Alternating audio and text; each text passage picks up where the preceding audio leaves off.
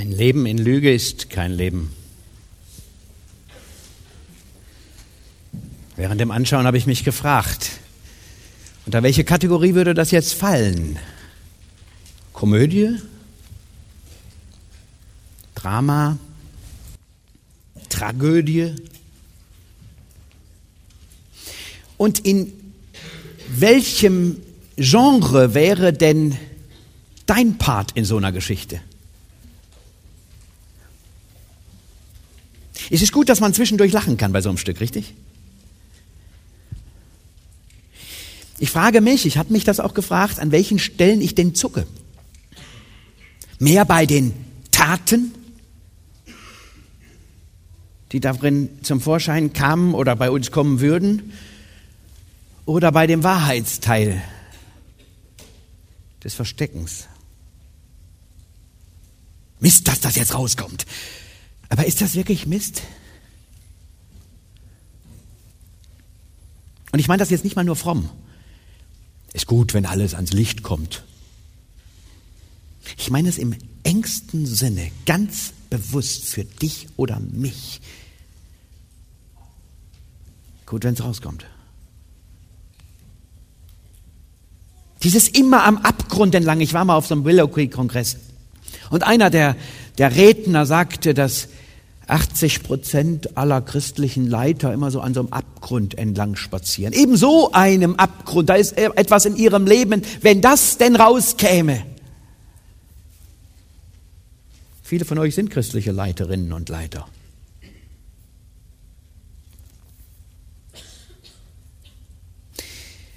Dann nehmen wir doch mal die Ehrlichkeit unseres Leitfadens von Gottes Wort.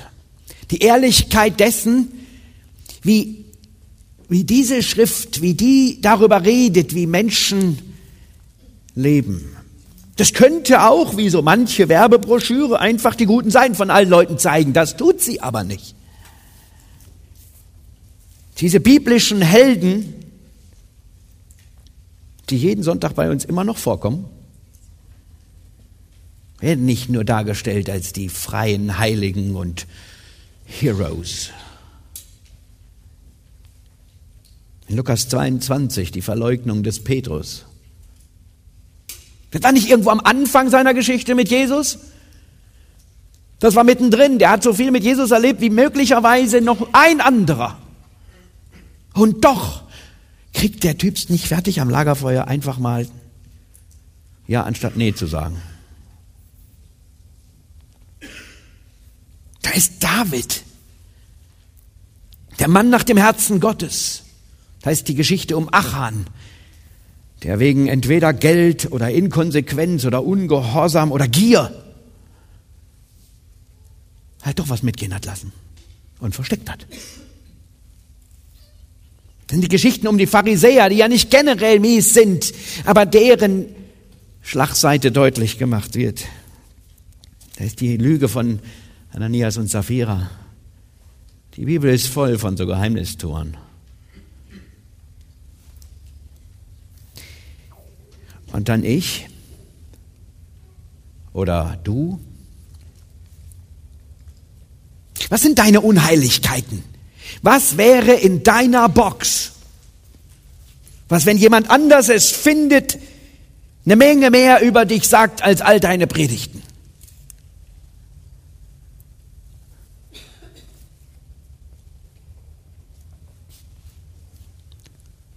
Was ist, wenn das rauskommt? Egal wer das rausfindet, aber wenn das erzählt wird, was denken dann die Leute? Was denkst du?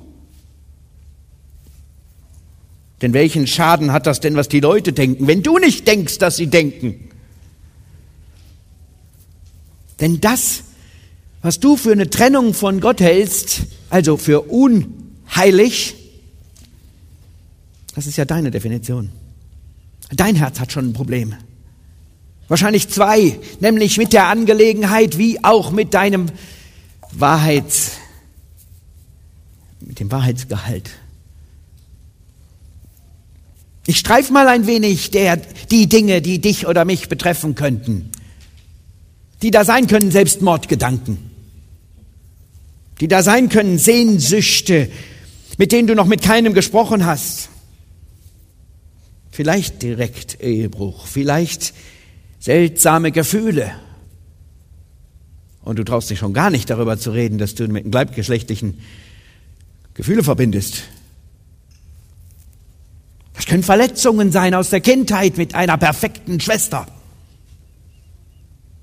oder am überkorrekten Vater.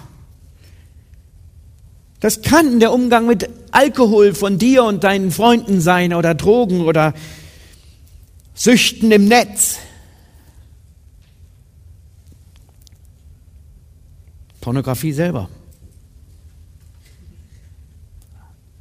Gier, Geiz, Neid, wenn die in dein Herz schauen können. Das ist ja das Gute an den paar Sünden, die man nicht so schnell aufdecken kann. Ne? Die Gier, Geiz, Neid, da wird nicht über, so oft drüber gepredigt, weil das kann man ja nicht zeigen bei jemand. Also bei Dagobert vielleicht. Das ist übrigens etwas, was ich auch zwischendurch mache, wenn ich frei habe. Lustige Taschenbücher. Hm.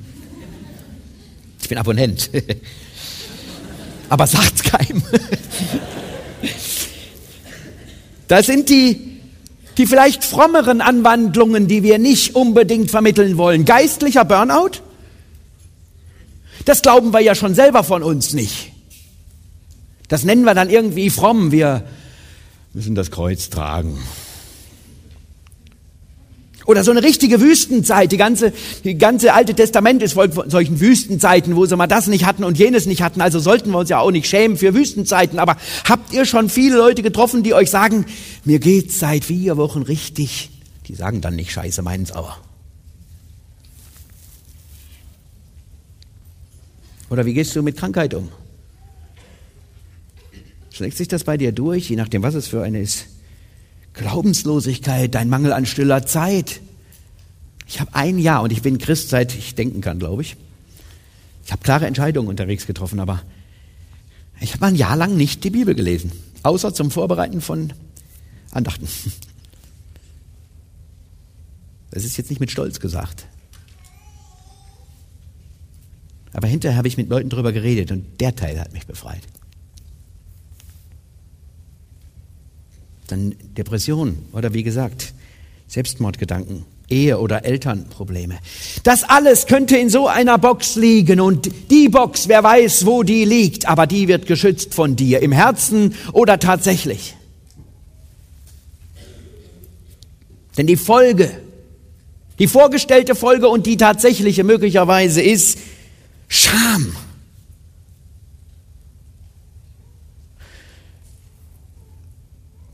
Um tatsächlich jemanden aus der Bibel, der solche Gefühle beschreibt, bis hin zu Ohnmachtsgefühle, wie er mit sich denn da umgehen soll, möchte ich Paulus zu Wort kommen lassen. Immerhin einer der Helden, oder? Römer 7. Ich zitiere bruchstückhaft, also nicht durchgehend. Ab Vers 14 bis 25. Denn wir wissen, dass das Gesetz geistlich ist, ich aber fleischlich unter die Sünde verkauft. Denn ich weiß nicht, was ich tue. Denn ich tue nicht, was ich will, sondern was ich hasse, das tue ich.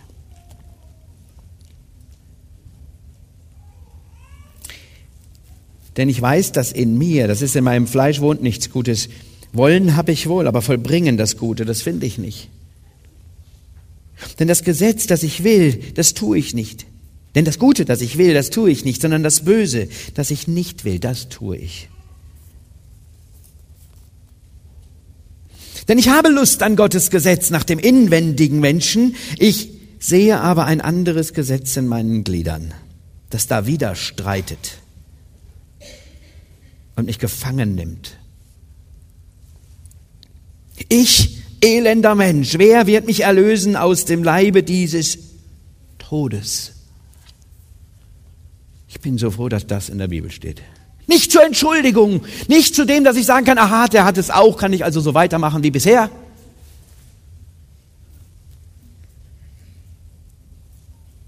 Wir alle leben bis hin zu diesen Helden. In diesem Spannungsfeld zwischen Christsein mit der ganzen Bandbreite von Sünde, die da in uns mitsteckt und der Sünden, die sich uns anbieten. Und wir hin und wieder Ja oder Nee oder halb Ja oder halb Nee sagen. Alle Alle stecken in diesem Spannungsfeld. Das bist nicht du alleine. Und deshalb musst du es in die Box tun und vergraben. Alles das, wovon du denkst, dass das auf keinen Fall jemand wissen darf und wahrscheinlich es auch keiner weiß. Diese Situation erlebt jeder hier. Und jeder wäre froh, wenn du es ihm mal sagen würdest. Vielleicht sollten nicht jeder mit jedem sprechen, dann sind wir noch nächstes Jahr hier. Aber du könntest zwei, drei Menschen befreien, auch sich zu öffnen, wenn du an ein, zwei Stellen dich öffnest. Ich und alle Helden, dein Pastor, der, dessen Buch du gelesen hast, das war bei mir früher so, da lese ich so eine Biografie von so einem Helden, Georg Müller und was nicht weil. Und dann, so, auch der hat so eine Ecke. Die Bibel sagt uns, dass der nicht ohne Probleme durchs Leben und Christenleben gegangen ist. Also frage ich mal ganz konkret nach uns. Ich frage nach dir. Ich frage nach mir. Mein Leben ist befreit geworden. Ich bin aus so einem christlichen Elternhaus, das müsste erst mal beweisen, dass du das toppen kannst. Ich will das kurz beschreiben. Ich bin im Altenheim groß geworden, kein Witz. Ich habe 16 Jahre meines Lebens im Altenheim verbracht. Das ist schon überdurchschnittlich für Gesamtlebenszeit. Meine Eltern sind in ein Missionswerk gezogen, als ich drei war, also nach Siegen sozusagen, ins Süddeutsche.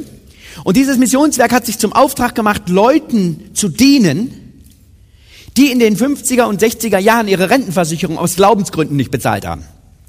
Das heißt, die haben gesagt, Jesus kommt wieder, bevor wir in Ruhestand gehen. Also haben sie die nicht gezahlt, haben die lieber nach Haiti oder Brasilien in die Mission gegeben. Kompromissloses Glauben, das habe ich dort auch gelernt. Aber wie wir heute wissen, kam Jesus zu dem Zeitpunkt ja nicht. Zumindest nicht so. Und die standen auf der Straße. Und dieses Missionswerk hat sich zum Auftrag gemacht, dieses Heim zu gründen. Ich hatte also nicht nur zwei sehr fromme Eltern, sondern weitere 30 bis 40 Erzieher, die bis hier oben fromm waren. Ich erinnere mich, ich liebte es, auf Bäume zu klettern. Man hat mir auch mal kurzzeitig den Spitznamen Affe gegeben. Und ich bin immer auf den Kirschbaum und die Weide neben dem Haus. Und ich kann mich an die Dame da unten erinnern, eine Schwester aus dem Haus, die hochrief irgendeinen Bibelvers. Ich muss, das muss irgendwas gewesen sein mit wer zu hoch hinaus, ne? Der fällt umso tiefer oder so. Ich weiß es nicht mehr, da konnte ich noch nicht so gut auswendig lernen. Also fromm bis zum Abwinken. Teilweise auch schädlich. Aber da drin, da waren schon oft ganz kleine Dinge, die ich nicht gesagt haben wollte von mir.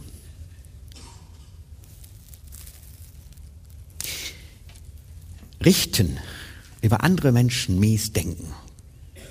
Das möchte ich nicht, dass andere das merken.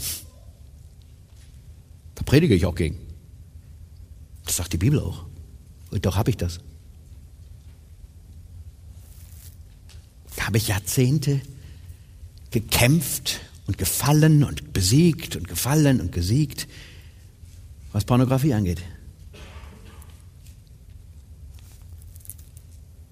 Da ist dieses Worte nicht halten. Da hat man sich was vorgenommen, Gott gegenüber, Menschen gegenüber, und dann wird man dem nicht gerecht. Lustigerweise ist das der Grund, der mich an Christen am meisten ärgert. Vorhin bei der Frage, die wir da in der Minute machen sollten, war das genau das, was mir einfiel. Das ärgert mich. Wenn Leute einerseits sagen und da nicht tun. Das war ich. Ich kann nicht mal sagen, war. ist es Zeitverschwendung. Jetzt hast du mich vorhin gefragt, was ich, wann ich freie Zeit habe. Ich merke, wie ich dann die drei Stunden da zwischen 10 Uhr nachts und 1 Uhr da rumprasse mit meiner Zeit. Da könnte ich auch was Besseres mit anfangen. Kann ich vielleicht auch nicht, weil ich herunterkommen muss. Aber das mache ich mir Vorwürfe. Kaufe die Zeit aus. Ich kenne ja die Bibelverse. Jetzt kann man zu der Zeit ja schlecht Nachbarschaftsevangelisation machen. Das beruhigt mich. Aber ich würde euch bitten, denkt mal kurz drüber nach, messt euren Puls, Fragt euch, was steckt in eurer Box? Ihr braucht es noch keinem erzählen. Ich rufe euch auch nicht nach vorne und jetzt euch zu befreien oder so. Sondern was ist das, wo vorhin bei euch der Puls schneller gegangen ist? Wo ihr genau wisst, nicht nur das wollt ihr loswerden, das ist entweder Sünde oder Fehler, sondern wenn das die anderen wüssten.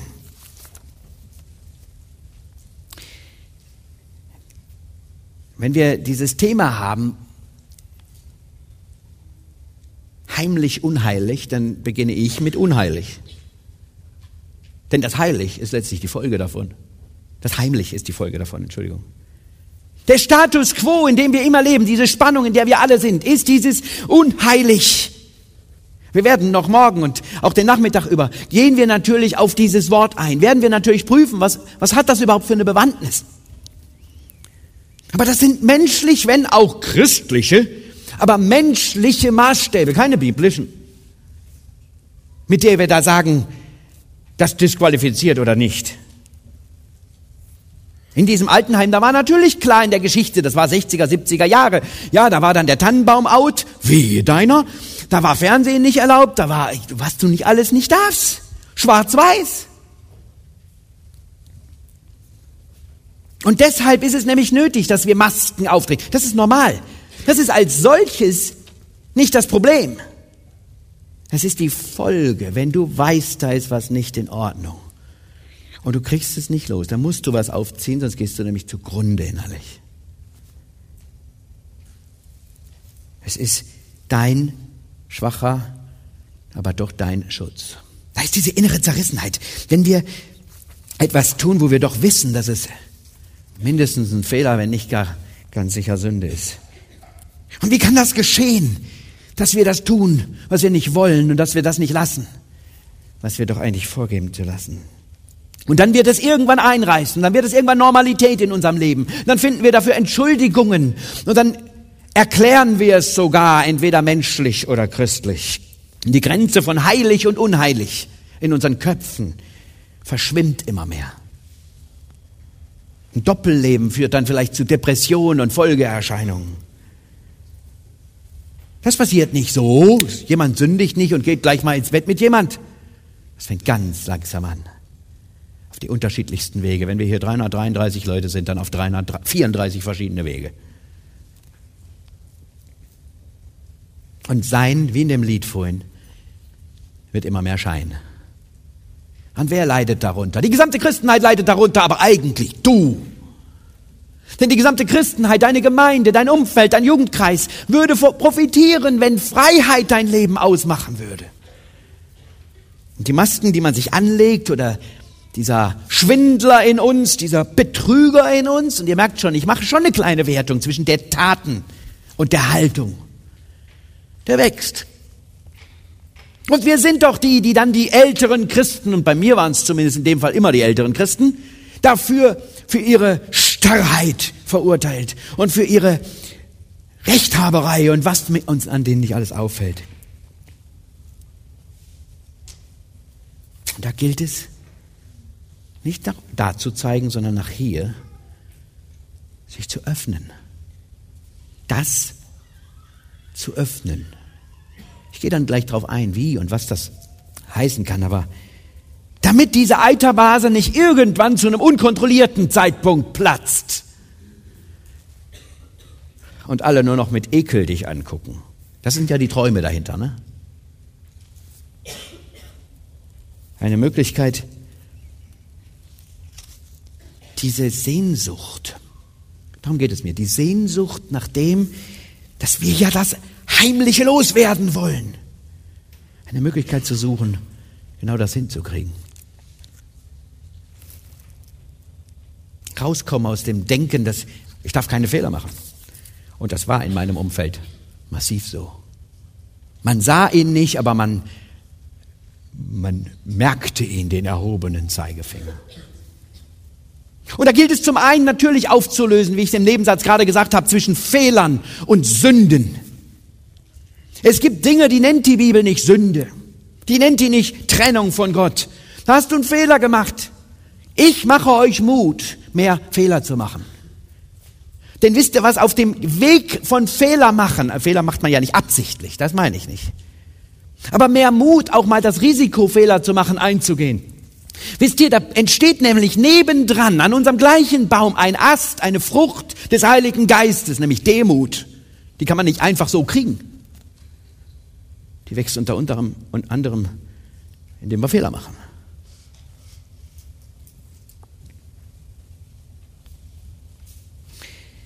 Aber dann sollten wir nicht nur dieses Spannungsfeld kennen. Und bitte nimm das einfach mit. Wenn du nichts mitnimmst, dann nimm das mit. Dieses Spannungsfeld, da lebst nicht nur du alleine drin, in dem lebt jeder von uns hier im Raum. Wer das nicht von sich sagt, der bräuchte nicht hier sein. Demut heißt an der Stelle dann auch, nicht sich einfach klein machen und sagen, oh, und dann so, so, so ein Hundeblick in den Himmel, sondern zu erkennen, wie Gott uns wirklich sieht. Und das hat zwei Seiten. Auf der einen Seite ist es diese, dass er eine, eine Genialität sieht, eine Schöpfung, ein Teil von sich, eine Genetik von sich in dir. Hallo, diesen Teil deines Spiegels auch mal angucken. Und dann sieht er auch deine Schuldhaftigkeit. Du hast natürlich ein Riesentalent dafür, diese Schuldhaftigkeit zu sehen. Und dann hältst du diese Box genau vor Augen. Und dann irgendwo muss es auch noch Gott geben.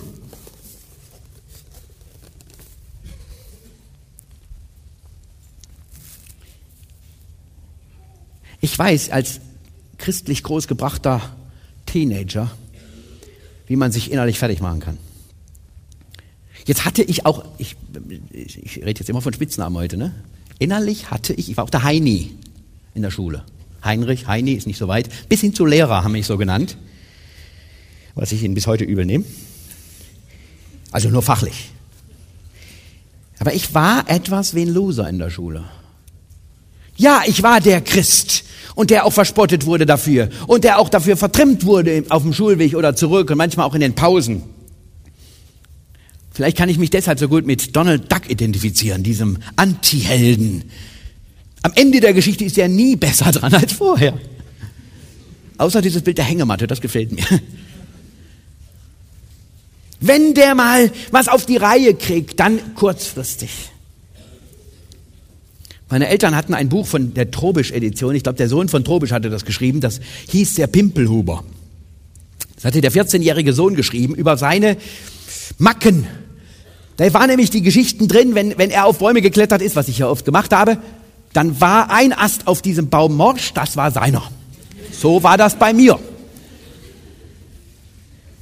Da war ein Stein auf dem Weg zum Brötchen holen, ja, den habe ich mitgenommen. Und wenn ich die Brötchen, das Geld auf dem Hinweg nicht verloren habe, habe ich auf dem Rückweg die Brötchen verloren. Ich weiß das noch, Heiligabend sollte ich mal was einkaufen, 40, 40 Mark, so viel Geld hatte ich nie in meiner Tasche. Ich war schwerer, doppelt so schwer wie sonst. Ich habe die 40 Mark verloren. Das war gelaufen, der Heiligabend für mich. Das war typisch. Und irgendwann wird das Teil von einer Seele, wurde das Teil von mir. Und noch mit 35, mit 40 Jahren habe ich dieses Loser-Feeling gehabt gegen alle Zeugnisse von außen. Das wird nicht. Dieses ging, Bild ging mir nach, auch im geistlichen Sinn. Und um das zu verstecken, habe ich dann Verse auswendig gelernt. Ich kann euch ziemlich viel zitieren. Dann habe ich Bibelwissen raushängen lassen, ein frommes Bild erschaffen. Und im Zweifelsfall, wenn es mal richtig eng um mich wurde, habe ich erzählt, wer mein Vater ist. Weil der ist Prediger. Dann waren sie wieder gut. Ein ganz seltsames Selbstbild. Abgeleitet aus Dingen, die ich vielleicht tatsächlich falsch gemacht habe oder wo ich wirklich eine Meise hatte. Eine seltsame Wahrheit. Und die Wahrheit, die Gott allerdings da hineinspricht, die mich dann mit geheilt hat, ist die, dass Gott sagt, ja, du bist so ein geknicktes Rohr. Ja, du bist so einer, ein glimmender Docht, aber ich werde dich nicht auslöschen. Und ich werde dich nicht zerbrechen. Bei mir bist du sicher.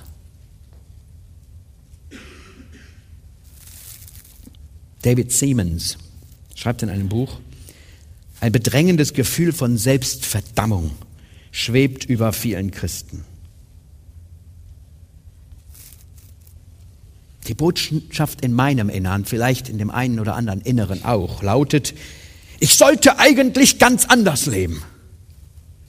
Moralvorschriften, die wir wie auch immer bekommen haben, haben erfolgreich Druck auf uns ausgelöst. Und was ist aus uns erwartungsfrohen Pilgern auf dem Weg mit Gott geworden?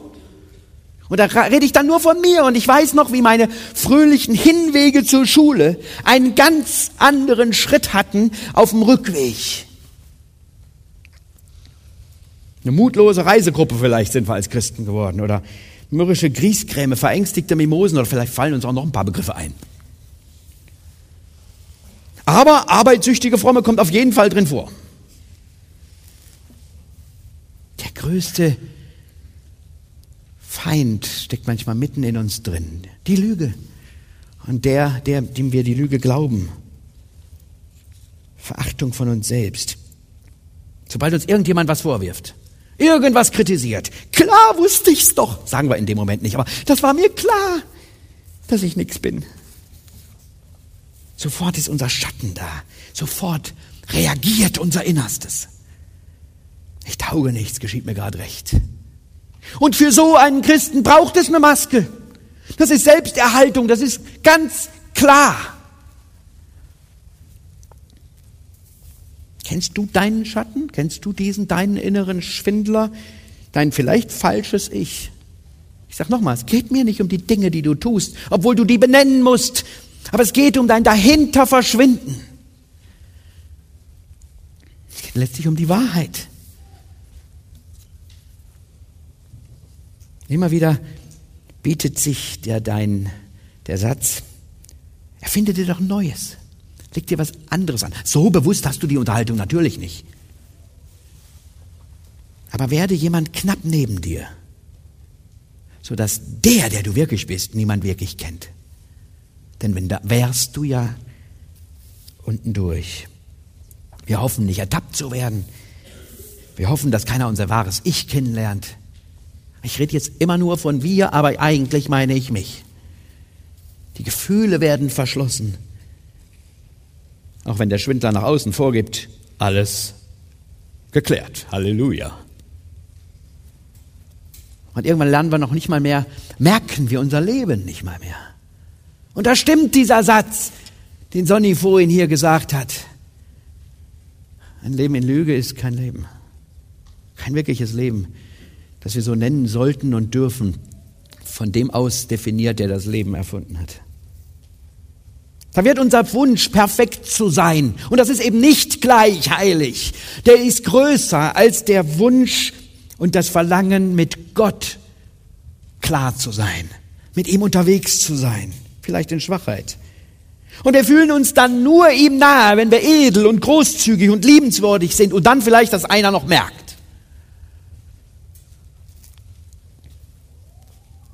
Und wenn wir perfekt sind, sind wir sicher.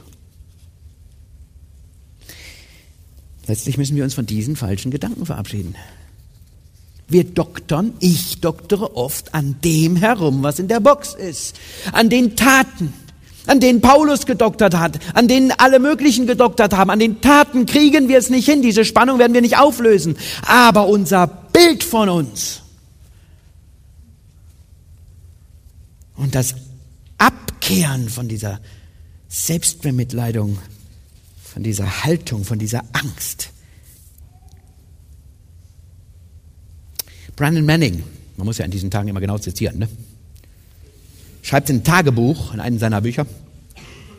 Sich sicher fühlen heißt aufhören, mit unserem Kopf zu leben und sich tief in das eigene Herz versenken, sich gemocht und angenommen fühlen. Sich nicht mehr verstecken und mit Büchern, Fernsehen, Filmen, Eiscreme, oberflächlichen Unterhaltungen ablenken zu müssen. In der Gegenwart bleiben und nicht in die Vergangenheit fliehen oder die Zukunft herbeisehen. Jetzt wach und aufmerksam zu sein, entspannt sein, nicht nervös und rastlos. Es ist nicht mehr nötig, andere zu beeindrucken und zu blenden und die, oder die Aufmerksamkeit auf sich zu lenken.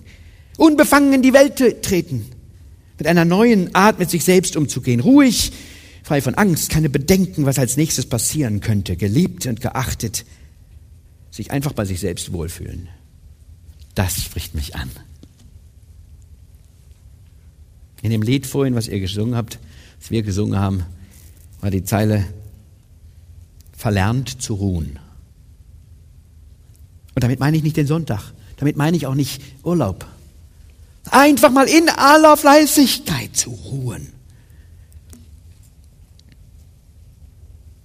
Wir tragen solche Masken. Und unser Weg wird sein müssen, diese Masken ablegen zu können. Nicht nur in einer geistlichen Tat zu sagen, hier, Herr, hast es, sondern die Freiheit zu gewinnen, zurückzukehren zu der Schöpfung, zu der Geschöpflichkeit, die du bist. Dieses falsche Ich, das schützt uns davor, direkt verletzt zu werden. Ist ja klar, wenn ich hier einen habe und ihr greift den an, dann werde ich dabei unbeschadet vorbeigehen. Auf eins ist dieser Schwindler in uns programmiert. Der Schutz muss aufrechterhalten werden. Die Angst muss wachgehalten werden, um nicht enttarnt zu werden. Die Angst davor, im Stich gelassen zu werden, den Halt zu verlieren, es nicht allein zu schaffen, nicht allein sein zu können. Auch Brandon Manning. Wir brauchen diese Bestätigung von außen, natürlich nicht so viel wie die Weltmenschen möglicherweise. Aber wir brauchen sie halt von uns. Und da sind Dienste für Gott geeignet. Das ist die stille Zeit als Leistung. Da sind die, die Predigten oder Andachten halten. Die Gaben, die du hast. Sehr geeignet. Aber letztlich werden wir dahinterher blind fürs wirkliche Leben. Gott lädt uns alle ein, nicht nur den verlorenen Sohn, als Dreckskerl nach Hause zu kommen. Denn wir sind nicht Dreckskerle, weil wir Dinge getan haben in unserem Leben, also Sünden begangen, sondern weil wir Sünder sind. In Fleisch und Blut. Nehmt diese Zeilen nochmal in einer ruhigen Minute euch vor aus Römer 7. Das ist durchdrungen, diese Spannung haben wir. Deshalb gibt es das Kreuz. Dort findet Auflösung statt. Wir gehen dann weiter, heute Nachmittag, heute Abend, morgen, in Richtung dieser Heiligkeit. Aber wie? Was, was könnten Schritte auf diesem Weg sein? Die werden wir durchbuchstabieren in diesen Tagen. Ich möchte ein paar Sachen kurz anreißen. Es muss dieser Mut entstehen, diese Masken abzulegen. Wie entsteht der? Das eine ist, dass wir tatsächlich begreifen, wie Gott über uns denkt. Nicht alleine durch Bibel zitieren und Bibelkenntnis. Ich habe einmal eine Chance gehabt, vier Tage, innerhalb der letzten zwei, drei Jahre, vier Tage, weil eine Freizeit ausgefallen ist, die ich halten sollte vier Tage mich zurückzuziehen. Ich habe mir vorgenommen, ich, ich rekapituliere mal einen Teil meines Lebens. Ich nehme mir nichts zu lesen mit und ich möchte drei oder vier Wahrheiten Gottes über mich einfach mal wirken lassen. Du bist mein Kind, wäre so eine Wahrheit. Oder mein geliebtes Kind. Ich bin nicht mal zu vier Wahrheiten gekommen. Ich habe die Hälfte der zwei Tage geheult. Weil ich auf einmal etwas habe zulassen können von Wahrheiten, die nicht in Buchstaben stecken. Meine Frau hat eine der ge schönsten geistlichen Erfahrungen der letzten Jahre gemacht. In einem Moment, wo eine Frau, die zu unserem Hauskreis kam, die nicht Christ ist, aber sagte, kann ich doch trotzdem dabei bleiben? Fand ich, ja. Also man könnte auch antworten, wir beten mal drüber, Schwestern, ja. Aber Natürlich durfte sie dabei bleiben. Und dann erzählte sie meiner Frau mal in einem Zweiergespräch, ich habe dieses und dieses Problem und ich weiß nicht weiter. Und meine Frau sitzt verzweifelt daneben und sagt, äh, ich weiß auch nicht weiter. Ich weiß nicht, von 333 hier im Raum würde dieser Satz nicht so vielen einfallen. Wir würden einfach mal losbabbeln. Und meine Frau hat sich schlecht gefühlt, hat mir das abends erzählt. Ich konnte ihr keine Antwort geben. Und das habe ich ihr auch gesagt. Zwei Tage später rief diese Frau an und sagte, was für ein Segen diese ehrliche Antwort für sie war. Weil alle nämlich immer Antworten haben, aber nicht solidarisch neben ihnen stehen können und ohne Antwort mit sein können. Ehrlich in diesem Leben stehen, Sünde bekennen auf der geistlichen Seite, aber auch zu Fehlern, Schwächen, die übrigens in Gottes Augen sehr oft umkehrbar werden, in Stärken, dazu stehen. Dazu braucht es ein Netz von drei, vier, fünf vertrauten Leuten. Ich habe das gefunden in vier anderen Pastoren in meiner Stadt, die wir zusammen für diese Stadt ringen. Und wir haben gemerkt, bevor wir nicht in uns sauber werden, geklärt, offen kommunizieren können, wissen, was der Mist in deinem Hinterzimmer ist, werden wir unsere Stadt nicht voranbringen. Die Gemeinden nicht voranbringen, die wir mitleiden sollen. Und das hat uns alle fünf verändert. Ich behaupte natürlich mich am meisten, weil ich weiß, was das in mir bewegt hat. Es braucht dieses Netz und es braucht ein Skalpell, möglicherweise ein Timing von Gott, wo so ein Skalpell mal diese Eiterblase aufschneiden darf. Das kann so ein Wochenende sein. Vielleicht mit Assistenz, ne? Kaum Leute gehen mit dem Skalpell an sich selber rumschnippeln.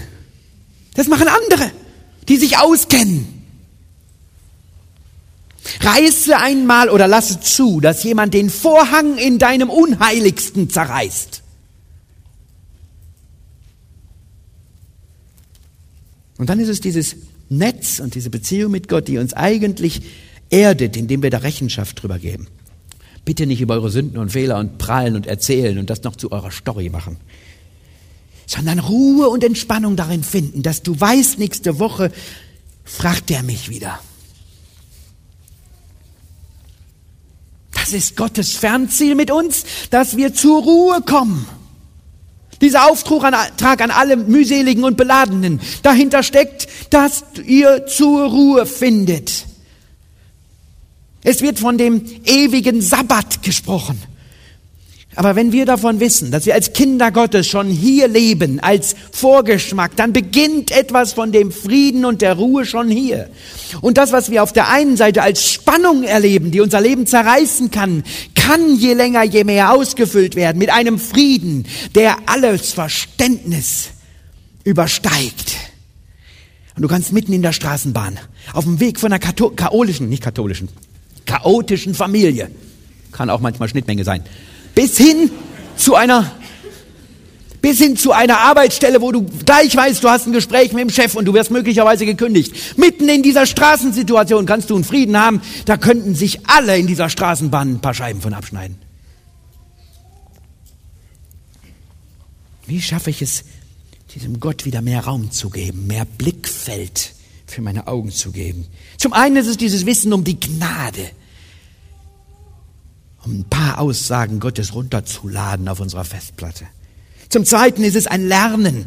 Denn du wirst nicht so einfach so, tja, jetzt sind was los, jetzt kommen wir von der Konferenz und mal gucken, ob es nächstes Mal diesmal besser klappt als letztes Mal. Und tatsächlich vier Tage und nicht nur drei. Nein. Ein Wissen um diesen Weg und das Wiederwerkwerfen auf Gott. Und dann ganz praktisch raus damit. Dann such dir jemanden, der mit Skalpell sich umzugehen versteht. Kill deine Scham, indem du darüber redest. Nicht von hier oben. Aber Möglichkeit irgendwo, wo jemand das mitnehmen kann und dich fragen kann. Wenn du irgendwo beim Puls fühlen, wo ich vorhin gesagt habe, was gemerkt hast, bei dem Anspiel, bei dem Theaterstück, bei dem Fragen nach der Box, was bei dir drin steht, dann geh da bitte ganz strategisch mit um. Nicht so kleine, nette Lösung mit Gott, ich gehe mal mit jemand beten. Was hilfreich ist, dafür ist das Wochenende da. Aber ganz strategisch, nimm es dir vor, wie der verlorene Sohn gesagt hat, ich will, denn dort ist. Geh, mach erste Schritte heute. Wer hat dein Vertrauen? Wer hat dein Vertrauen? Das sind nicht viele normalerweise, es wäre auch unnormal. Und dann schreib es dir auf und schreib es dem auf. Und bitte, ihr, die ihr dann angesprochen werdet, seid dieser, seid dieser Befreiung Knecht. Und sprecht ihn tatsächlich an. Ich habe, ich habe vorhin gesagt, dass ich mit Pornografie Schwierigkeiten hatte. Ich habe drei Leute angesprochen in seelsorgerlichen Gesprächen. Ich habe sie gebeten, mich immer wieder zu erinnern. Und alle drei haben mich nie wieder darauf angesprochen. Bei der vierten Person ist es dann ge möglich gewesen. Das soll euch jetzt nicht ablöschen, den Mut, jemanden zu fragen, aber macht das mit jemand bis hin zu schriftlich. Und ihr, die ihr dieses Vertrauen von Teenagern habt, von Jugendlichen habt, das ist Kreuzesweg, diesen Mut zu haben, den in zwei Wochen wieder anzusprechen. Beim Wort, bei seiner Ernsthaftigkeit, bei seinem Mut zu nehmen.